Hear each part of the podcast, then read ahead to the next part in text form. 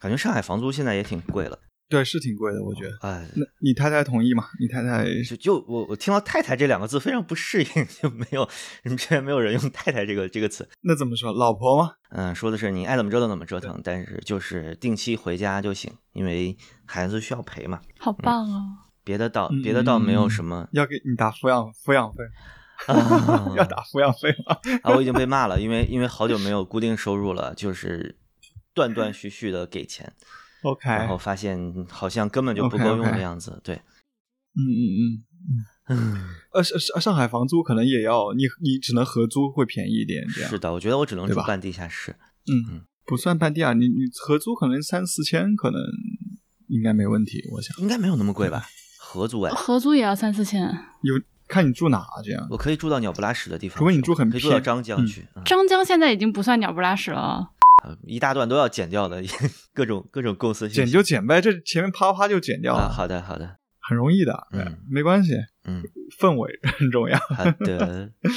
对，婉莹老师在南京了吗？对呀、我本来周末嗯还有一点想去上海，觉得有不少朋友有一阵子没见了，但是被 烦到。哎，这个事情一会儿可以说一下。你说吧，就就跟你吐槽一下这个事情吧，就是确确定不要上来先跟听众 say 个 hi 之类的，就直接就弄是吗？呃呃，对，我们就这么直接了，就反正反正反正是闲聊这也太闲了吧，这也太闲了吧，这谁是谁啊？这这这要不都不介绍了吗？这 嗯好，呃我看不下去了，这你稍微稍微稍微正式。好，各位好，欢迎收听《声波飞行员》，我是孟获。今天的两位嘉宾非常特殊，第一个就是，呃，以前我们开场都会说一大段，然后我后来变成了各位好，欢迎收听《声波飞行员》，这个就是和我们这位嘉宾学的，就是博物志的婉莹，大家欢迎婉莹。呃大家好，大家好，我是婉莹。啊，好的，婉莹是 base 在南京的一个关于博物馆的播客，然后没有听过博物志的人，你就别不要听我们节目了，真实的啊，就非常好的一个电台。然后另外一个是经常来串台、经常瞎花钱的 base 在香港的振宇。啊，大家好，我是振宇。完了，前面那个话题还要不要继续啊？好奇怪啊！继续呗。嗯，反正就是我我联系了我联系了好多人，然后至今没有一个正式的邀请函出来，时间地点全都是文字。我就是在这种情况下，我只能邀请跟我熟的人，我说你先把时间表定出来，稍后我给你补正式的邀请函。然后到现在正式的邀请函还没有做出来的情况下，开始叫我反馈我联系到的确定能来的人数，然后我就非常的不想理他。对，哎，其实我没参加过这些活动，我蛮好奇那些活动是去到现场是是大概什么样子的呀？大概是是一个一些分享吗？还是对，还是还是怎么干干什么呀？你去过 Podfest，应该和 Podfest 的感觉差不多，只是会呃，那只是会有一个嗯总冠名的平台，然后那个平台的大佬会说一些就让你让你想把它轰下去的话，对，OK OK，就是就是不同播客制作方面的人上台分享，类似这样，对对对，或者这个产业里面的人。嗯 OK 然后对这一次的主题是那那边就主办方定的嘛，然后也非常非常的想吐槽，对，反反正我已经跟婉莹吐过槽了，嗯是什么呢？就是一个什么什么什么一个就非常风花雪月就大而无当的破玩意儿，就是觉得怎么说都可以。我根本不明白嗯他们为什么要办这个活动，现在没有什么也也哦，办活动的办活动的契机其实很简单，因为他们要发布新的功能。哦，嗯嗯，像这种的话，就是有个事想和业界说，对，嗯，我我还是，哎，虽然虽然在这儿说话也不一定有多少人听见是吧，朋友们？如果你们下次想要参邀请我去参加类似的这种活动的话，就 求报销路费，是吧？我们就不要求出场费了，啊，至少是不是把路费和住宿还有在哪儿一两顿饭钱给我报了？呃，因为这个和我我觉得和之前参加的像 Podfest 或者是呃之前在深圳的南波湾的一个活动不一样，因为那种是属于哪怕现在 Podfest 已经做的我们打引号挺大的了，但是它依然是一个。就是行业内，行业内这词好恶心，就都是做播客的人凑在一起的一个没有什么盈利目的的，纯粹是大家一起找个机会线下见面交流一下的这样的一个场合。那我觉得他没有任何的报酬，自己贴钱过去都是可以接受的。还有何况人家 Podfest 还给我报销了路费呢，对吧？那像这种就是由品牌来主办的，目的显然是为了宣传品牌的新的产品、新的功能呢。只是说请了很多不同的做播客的人来给你站台的，这种商业活动怎么能舔着脸就你们来呢？然后怎么能还能舔着脸说，哎，我们是为了给这个做播客的朋友们提供一个场域？嗯，反正对，就就特别大言不惭的，嗯、就是就是说沪宁行的都要邀请到，然后但是我觉得是这样，很生气。对，而且我最生气的是，其实他是在利用大家的善良，因为我认识的很多做播客的朋友，确实是非常的愿意，就是有求必应的。别人说我们有一个什么事情，希望你来，呃，给大家讲一下，分享一下经验啊什么的，就很愿意去。有的时候真的是自己贴钱就去了，但是不能利用人家，这大家都是这种态度。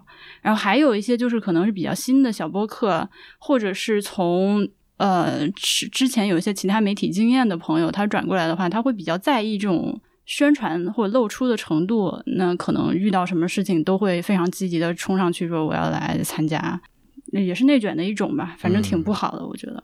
就还是要认清楚，尤其是如果是有非常年轻的朋友，你还在上学，或者是刚刚所谓的步入社会，还没有认清楚这件事情，千万不要被别人那个 take advantage。这也是我自己之前经过过很多次类似的事情之后，我发现不行，就在这种事情，你如果不给我钱的话，我是不会去的。特别是现在好多就是平台或者说是机构吧，但就具体的我就不点名了，反正我见过两三次了，就是他们会典型的从播客里面筛选出一堆就是关注数不上不下的，就可能是小宇宙几百到一千一两千之间的，可能不是一个很有影响力的播客，然后他们会觉得就聚合这些播客整体做一个内容，就基本就是白嫖你劳动，然后相对来说可能报酬会很少或者没有报酬。但是就是头部大台不找，然后也不找那些刚刚开始做没完全没有影响力的，就是美其名曰扶植你，但是其实是让你付出一个劳动。就就这个这个见了几次之后，我就觉得就太恶臭了，怎么能这样呢？嗯，是的，小朋友们一定要擦亮双眼。感觉开始吐槽国内播客圈了啊、这个不是吐槽播客圈，这个是吐槽那些对播客既不了解也没有爱，然后看到好像是一个有可能的风口，然后就急不可耐的凑进来，想要想要想办法赚点钱，但是又不愿意真正的为这个 podcast 们做任何的付出，也不愿意为大家着想，只是想要就是以一个比较好听的名号来压榨一下大家的那种可恶的平台，对他们的吐槽。风口这个事情好像已经说了好多好多年了，好像每年都是风口。不重要，不重要。嗯，要想到想到当年做科幻的时候，每年都是中国科幻电影元年，然后元年了好多年也没有完成。呃，好像《流浪地球》那一年就大家觉得啊，终于来了，然后后来又被打回去了的感觉。是的。振宇不说话，对啊，Hello，没没没插上嘴。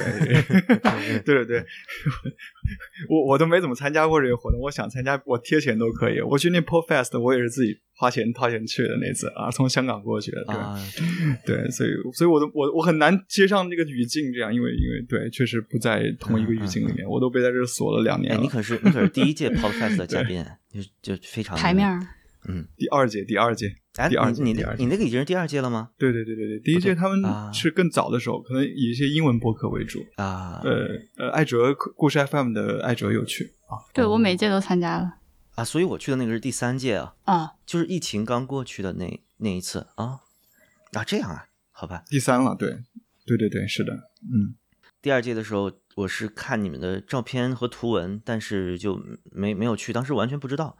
然后当时北京正好也在搞一个播客节嘛，然后我在北京的播客节就就在就在现场泪流满面，你知道吗？就就这个南北差异大到就就是就是完全两个事情。嗯，展开讲讲，因为我我先说一句，就是北京的那个播客节，当时海报出来的时候，我和我身边的一些朋友们，大家就是面对那个海报就一脸懵逼，就不这个不是这不是得罪朋友，不是得罪人啊，朋友们，嗯嗯那个绝大部分是真的没有听说过，哦，完全不是一个圈子的，嗯，是就是那第一届是喜马拉雅主办的嘛，然后其实喜马拉雅当时是独家，然后话语权也很嗯。大，他塞了大量的有声书和那种就是他们旗下的呃那种所谓的头部节目，比如说说历史啊，说说笑话啊之类的，嗯嗯嗯，呃唱歌跳舞啊陪伴类的放到里面。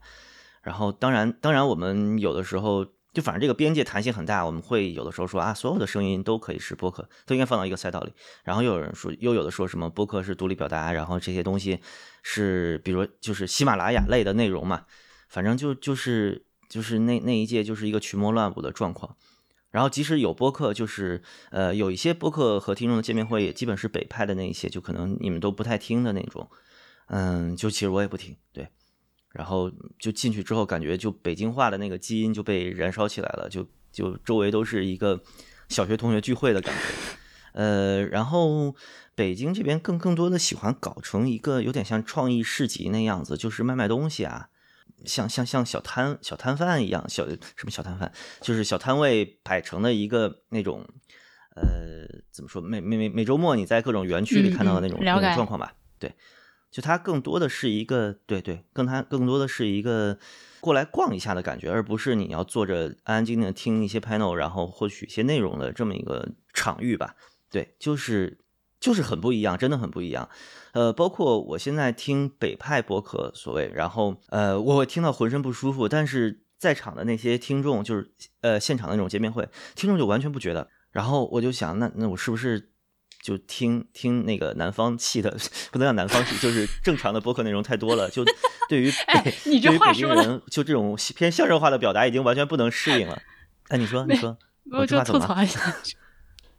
求生欲为零啊！声波飞行员不就是一个典型的北派播客吗？啊，是吗？是吗？是吗？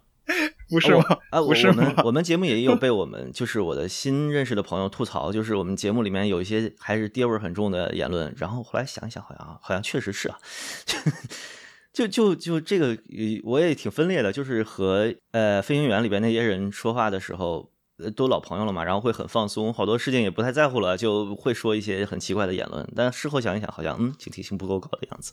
OK。哎，这这这就沉默了。郑云老师，你这个昨天排队买到苹果日报了吗？买了，买了，买二十份啊，二十份，排到两点，快快三点，对，才买到了。就后来后来睡觉也没睡好。哎，那 那一大早起来录播课。那市民排 队一百万份，会不会有？不够不够买的状况呢？我觉得应该可以，基本上想买是可以买到的，因为一百万份嘛，其实还是非常非常多的。那主要还是一个仪式感，这样对，主要还是一个仪式感。嗯，因为因为大家又很难受，又又没办法去表达，那什么都没了，对吧？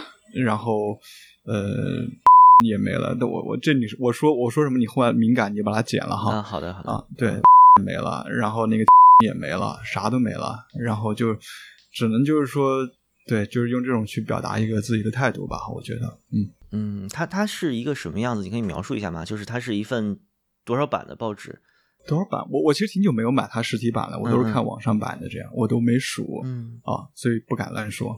对，就是它，它在本地是一个最大的，怎么说呢？它是一个最大的亲民主派的报纸，最有影响力的一个。啊，其他的就是报纸，就是你比如说像《民报》啊，《民报》也是基基基本上香港的报纸什么都是中资控股的，嗯，所以就是苹果是唯一一个大型的报章中间啊不是中资控股的啊，所以就是不听话的啊，就是它是大型媒体里面不听话，当然小的有一些呃，比如立场啊，呃，它当立场没有出纸板，那像众新闻啊，对，像端传媒啊这些，呃，他们也都不是中资控股的。啊，然后，但他们相对来说影响力没有苹果那么大，对，但呃，苹果在香港的这个读者受众还是非常多的。我我在地铁上面，呃，看到大家去刷手机，最多的都在看苹果的新闻和刷那个苹果的动新闻，这样。对他那个动新闻，好多年前就开始做，就是以短视频的方式去把新闻用一种非常有趣的方式、非常 juicy 的方式，嗯，非常夸张的方式去把它给表现出来，也是独树一格的这样。啊，所以它是一个在在本地非常有影响力的亲民主派报纸啊，但是他呢，呃，有时候报道的风格也也很有苹果的风格，是的，有时候会很夸张、很强烈。我在我在香港的时候看苹果，就觉得呃，就那个风格有点我不能接受，对，所以我就呃后来就基本不看了啊。其实说到说到这个，我我其实我我来香港买我我二零二零，我想想看，我是我是二零零九年的时候第一次来香港。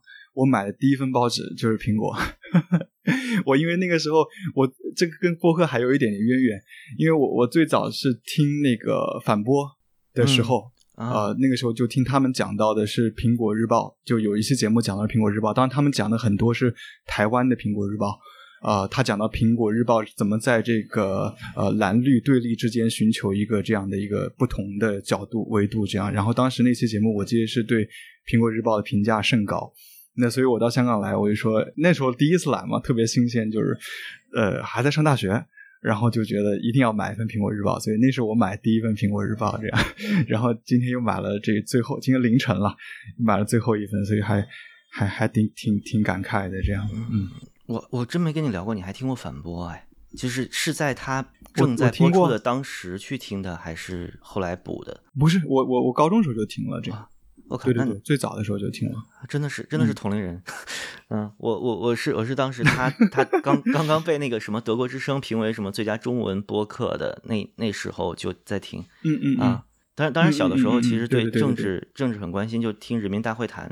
啊，对，那个也是我最喜欢的节目，对，所以所以我比较喜欢评课，评课还有听评课讲段子也挺好听的 嗯啊，，对，啊，就就就听评课讲段子，曾经就是呃，我我第一次听播客，然后在街上就笑到肚子疼的那种。呃，我记他有一他有一期是把那个武大郎，就是用大长今的那个调来唱武大郎的那个，你有印象吗？我那期还真没什么印象，这样嗯好的，对啊。然后，但后来他们有一个二点零版本嘛，反正后面内容我觉得反而当然更精致了做，但是没有以前那个 好听了，我感觉。对，后来就更更新就变得比较断续，后来也停更了。嗯，哎，你知道我还是豆瓣反驳小组的这个创建者了，啊，不知道，哦 豆瓣还有个反驳小组，去搜一下。啊现在还在吗？在啊，在啊，在啊，我我还要评评课拉成了管理员这样子。对，我现在得想一下怎么能让有一个三个人都能参与的话题。等会儿我先搜一下反驳小组，然后把我们家的猫放出来，它已经在那儿叫了好久了。不用搜了，里面也没什么内容，不不怎么更新这样。对，现在就比较苦恼，就是我们家所有人除了我之外都对猫过敏，所以猫现在不知道怎么处理比较好。啊过敏是这多严重的过敏？嗯，我爱人是他会，他和我的女儿都会眼睛有结膜炎的反应，然后我妈妈严重挺多的，我妈妈就是会哮喘，呃，所以现在放到北京这边，我妈就是把它放到我的卧室里，然后关着门不让它出来，就只有我妈走的时候会偷偷让它出来一会儿，然后等它出来玩一下之后，会把整个客厅再清理一下。啊，那好麻烦呀。对啊，对啊，对啊，所以现在现在我就想的是，如果我要是去上海工作的话，我就先把它寄养到朋友家，然后八月份把它弄到上海去。我在想，就是如果那个就是我寄养的那个朋友，如果跟他处的很好的话，可能我就把它送给朋友了。嗯，嗯，就反正这几做播客这几年中间养猫也是一个比较大的生活改变吧，就是就呃第一次养，对，你养了几年呢？呃，我是一八年一八年七月接它回来的，对对，它应该是五月初的小猫。整整三年。对哦，嗯，当时为什么会想养猫？嗯，其实是乔西一直想养狗，他特别喜欢狗，他在长沙也养狗，但是我们在北京租房子嘛，并没有一个特别嗯养狗的这个条件。然后他本身也喜欢猫，然后暹罗又是一个很很狗的嗯。猫嘛，就去了一个嗯去了一个繁育暹罗，就是自己有有那个主猫，然后繁育小猫的一个人家去，然后他卖的也蛮便宜的，因为呃暹罗的那种小黑鼻子，其实我觉得就刚开始我觉得有一点不好看，然后我们就找了一个虎斑暹罗的种，但是我我们去的时候就是，呃，它里面有三只适龄小猫，然后有两只公的，一只母的，然后那个有一只小公猫特别漂亮，长着淡淡的虎斑纹，然后白白的，然后有一只小母猫就跟那个小公猫一起一起玩，然后第三只就丑丑的。呃，这两前两只都根本就不理它，然后那那个那个，我们就想买那只漂亮的小公猫走，但是那个小公猫的脾气特别暴，不让我们不让我们碰，然后我们一过去就钻到桌子底下去，就那个主人就很粗暴的把那个小公猫从下面拽出来，然后要给它剪指甲，然后还打它，然后那个公猫就特别尖利的反抗，对，然后这个小公猫尖利的反抗时候的叫声让那只丑丑的小猫吓到了，然后就扒着我们的腿不放，后来我们就把这只丑丑的带回来了，然后现在就是我们家的猫。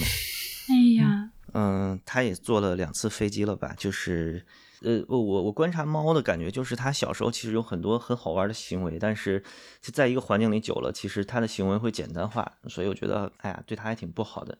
因为家可能太小了一点。是的，嗯，那跟我们家猫差不多。博物志的猫现在在在公司，博物志不不不不，猫比猫比怎么能是博物志的猫呢？猫比是我亲生的猫猫。哦，好的好的好的，嗯，它是呃对，跟你们家猫差不多大，它是一八年三月一号出生的，然后呃是由我们的一位本来是听众，后来变成了非常好的朋友，就是 Great Bear 大熊老师。从北京开车给我们那个千里送猫送来家里的，哇！对，他是三个月的时候到了我们家，就已经变成了就是亲的不得了。我我他现在已经他除了不是个人之外，他就是我们的宝。他现在多重啊？他现在九斤，九斤老太。哎啊，但还挺轻的。嗯，乌乌冬十斤，我觉得这个体重还挺克制的了。但因为暹罗的骨架会大一点，所以它看起来非常瘦。而且是男的，对吧？呃，对对啊。嗯，女的要再小点儿。嗯嗯，你看你的那个头像，经常用的都是他小时候的样子。哦，这个养了猫猫之后，让我学习到了很多事情，然后新有很多新的感悟。那其中我觉得最重要的一点，就是意识到了什么叫做一期一会。呃，它长大的速度实在是太快了。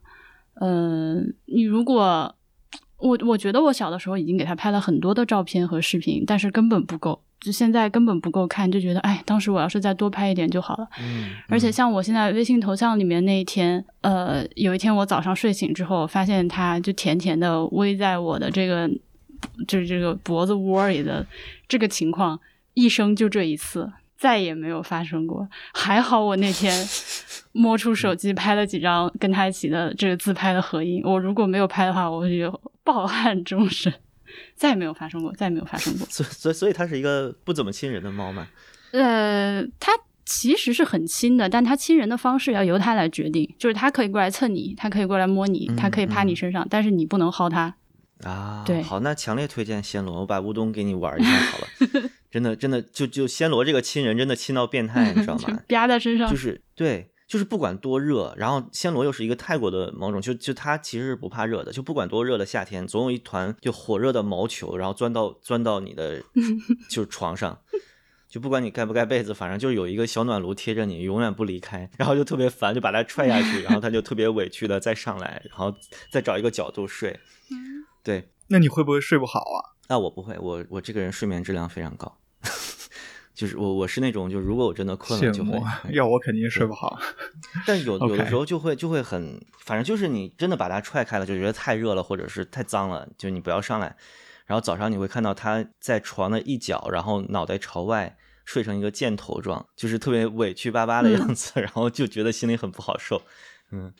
猫比小的时候也是非常非常粘人的，但是，嗯，长大了之后个性慢慢出来了，它是蛮刁蛮的个性，嗯。哎，你不要咬脏一筐好不好？哎，我觉得，我觉得其实一期一会这个事情在暹罗上面就更更明显，因为就小的时候，就当它那个淡淡的虎斑纹长出来，而主体色还是白色的时候，真的非常好看。然而，就暹罗永远是要挖煤的。就 就是一个作为一个矿工猫，它永远在变黑，在不可逆的朝越来越黑的方向发展。就它半岁之后，其实体型已经不怎么具体长大了。呃，因为我每天都看到它，所以我不会这么觉得。但是基本上所有就一两个月不见的朋友又来家里，或者又看到我发照片，就说啊又黑了，然后我就很不爽。我说并没有黑，并没有黑，你看它还是一个虎斑的样子。但是就就没法欺骗自己，就是对比一下照片，就是一年比一年黑。嗯。然后再想，可能再过几年，它就是一个全黑的猫了。猫比是会小鼻子，刚来我们家的时候是纯黑的小鼻子，嗯，随着长大，尤其是绝育了之后，鼻子越来越红，越来越红。嗯，猫比会打翻东西吗？极少，基本上不会。乌冬也是，就是它在呃来家里的第二天打翻了一个花盆，之后就再也没有打翻过任何东西。就我家后来装修了，然后。书架上摆了很多细碎的东西，它其实会跳到书架上玩，但是都会特别轻巧的绕开，灵巧的避开，还挺厉害。对对对对对，会像那个蛇一样。嗯，你赶紧想出一个三个人都能说的话题，心疼。其实其实我在香港的时候，呃，我在香港的时候是第一次长期的养猫，对，但是在香港养猫真的就就觉得猫和人都很委屈。你在香你在香港常住过吗？一个多月两个月嘛，哦，养了一只小黄猫，然后那个猫那个猫没有绝育，你知道吗就每天都在，每天回家之后就在闻那个味道从哪里来的，然后去洗床垫啊或者什么的。那个时候住在住在沙田，对沙田的一个特别小的公寓楼里面。OK，你为什么会来在这里住呢？住一个月？嗯嗯，当时有一个项目，然后其实我就是嗯、找了个理由过来和一个呃港理工的团队去做一个其实特别傻一个树莓派的开发项目，但估计活儿可能两天就干完了，然后其他时间都在游荡。就那个时候还是挺喜欢香港的啊，其实现现在也喜欢，现在也喜欢，现在喜欢的感情更不一样了。那几几年的时候啊？嗯，一想想啊，呃那是我从厦门离开的时候，应该是一四年。哦，OK，好久远了。嗯，对，赶紧想，三个人都能聊的。三个人都能聊，就是做播客嘛，就就是不是说要说什么耳机博物馆吗？啊，不了那不了那个可以放嗯，呃，我想想，那个有点傻。我我我现在我现在觉得提起这个都挺羞耻的，就是就是我跟你录音的时候就呃当玩笑提了一句，然后现在要不然简单说一下吧，就是就是我和 振宇之前聊聊天 聊天的时候，就是呃振宇振宇当时是我们我们的听众，也就是因为我们都很喜欢耳机，然后我会觉得耳机这个东西可能有一些超越一个电子设备的属性，它像乐器一样，可能有一些内在的艺术性在里面，所以我觉得哎，我收藏了很多老的耳机，我也特别希望有一个地方能把这些老的耳机都都挂出来，然后像一个就是一个分类非常垂直的一个历史一样，然后我能去一个地方体验一下，哦，六十年代的耳机听起来是这个样子的，它竟然有一个非常独特的风味在里面。但是我后来仔细想了想，这个和耳机展有他妈什么区别呢？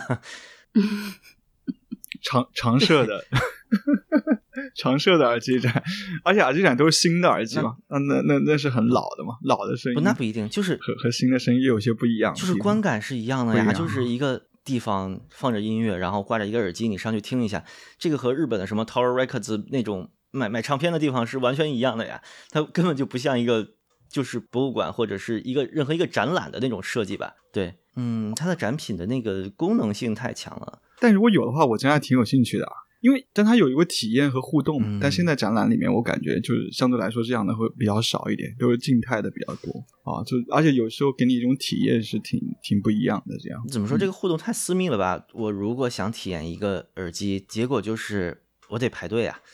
只只能有一个人体验，后面可能有二十九个人在排队，然后那这一个人要体验多久呢？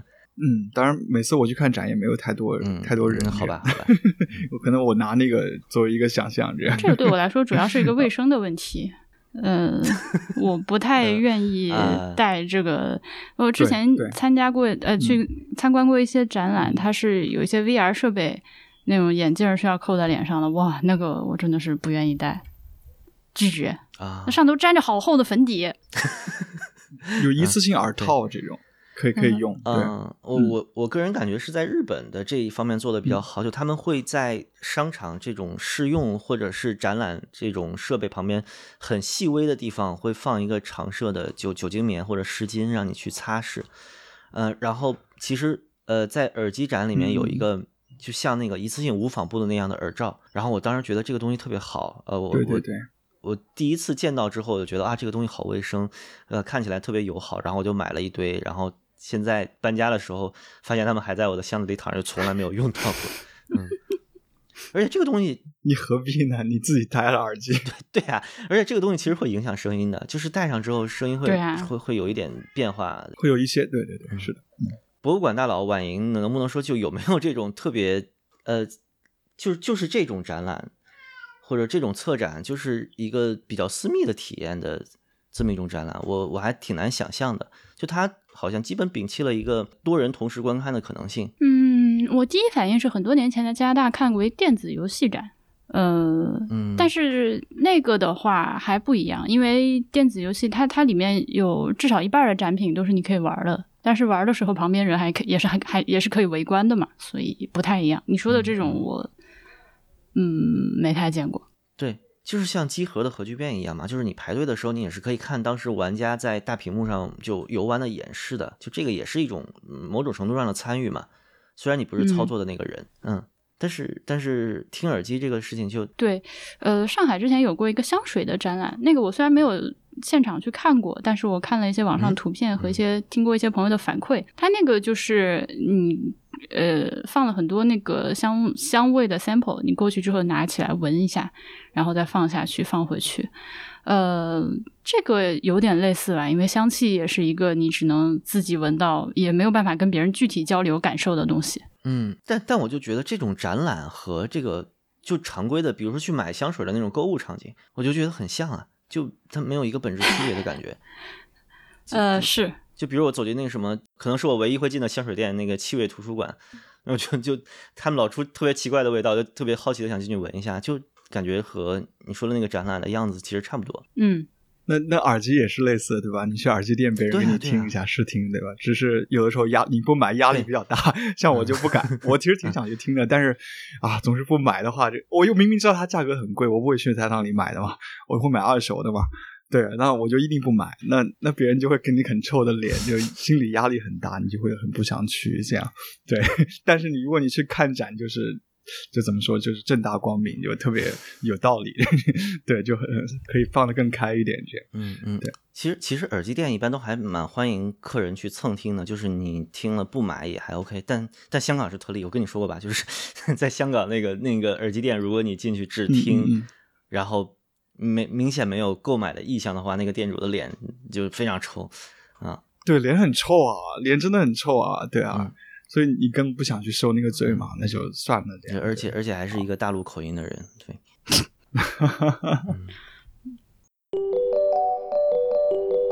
哎，对，说到说到，其实耳机这个事情还和猫有一个关系，又可以可以和猫串联一下。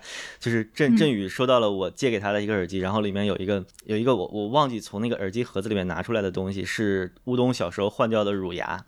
对哦，对对对，现在还在我这里。对对对，我把那个猫换掉了小牙齿，然后放到一个小袋子里啊。后来是搬家的时候怕丢，就就应该是放到了耳机盒里，后来就忘记了。然后那个耳机是先借给了我一个朋友，后来转到振宇那儿去的。我那个朋友打开之后就大惊失色，说：“你是要给我下什么降头吗？”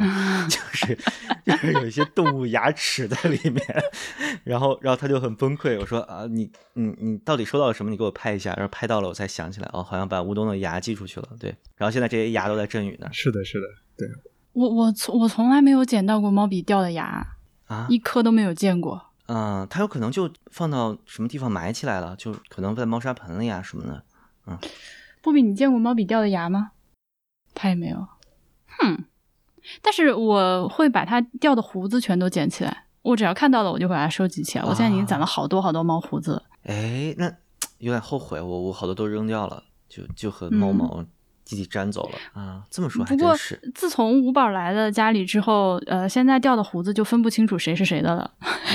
他们俩，他们俩都是美短，啊，颜色那个粗细啊，颜色粗细、长短啊。都一样，就无法判断是谁掉的胡子，所以就都混在一起了。现在，好吧，嗯。嗯。呃，当年乌冬掉牙时候，是我们发现了，就是在家里面捡到过两次，然后后来后来就它有那个在吃猫粮的时候掉到猫食盆里，对，然后然后那个时候其实嗯。家里就很多地方是有星星点点的血迹的，就是它掉牙的时候会流一点血，然后最夸张的是它有一次掉那个就犬牙，就是在我们面前掉的，就它在面前舔自己，然后张了张嘴，然后就啪嗒掉地上了，声音都很响，呃，然后然后我。我后来搜集的那个牙齿那一袋应该是全的，就是一对一对一对能对上的那么一个数量。我操，嗯，对，是的，是的，就一个都不差，应该。当时换牙之后，我觉得它的颜值也猛降了一点，就因为那个时候脸还很小，还是幼猫的脸，然后牙非常大，就看起来特别凶。就冲我们呲牙叫的时候会，会觉得，它是多多多大的时候换的牙呀？嗯，猫换牙应该是半岁之前吧，四五个月。呃，就是就是体型还没有完全长成成猫的那个长度的时候换的。嗯，乌冬到家的时候是八百克啊，现在是应该是十斤、十一斤的样子。嗯，嗯，完全错过了这个事情，今日份的懊恼。所以你可以可以筹划第三只猫了。嗯，呃，不了不了不了，搞不定搞不定。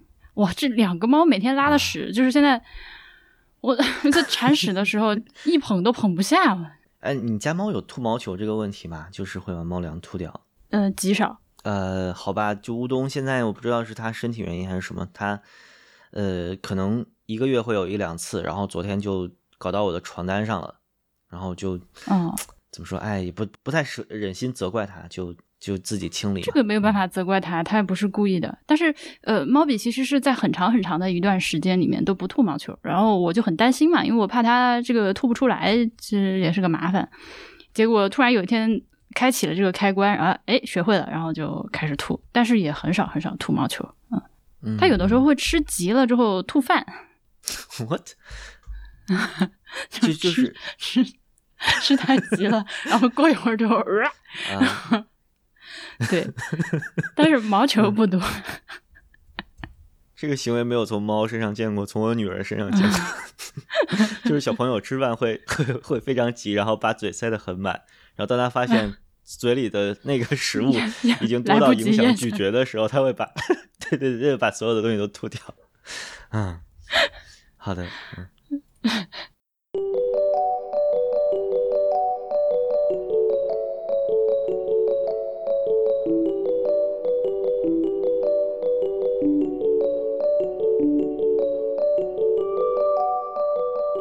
就就在这里隔离了，从去年就那时候我记得婉莹你见过你之后，波米来过一下，然后他走了之后就最后一面，那就后来就一直在香港这里。不要讲最后一面好不好？这个就真的 悄悄木真的好难，不至于的，不至于。封关前的最后一面，对不起波米。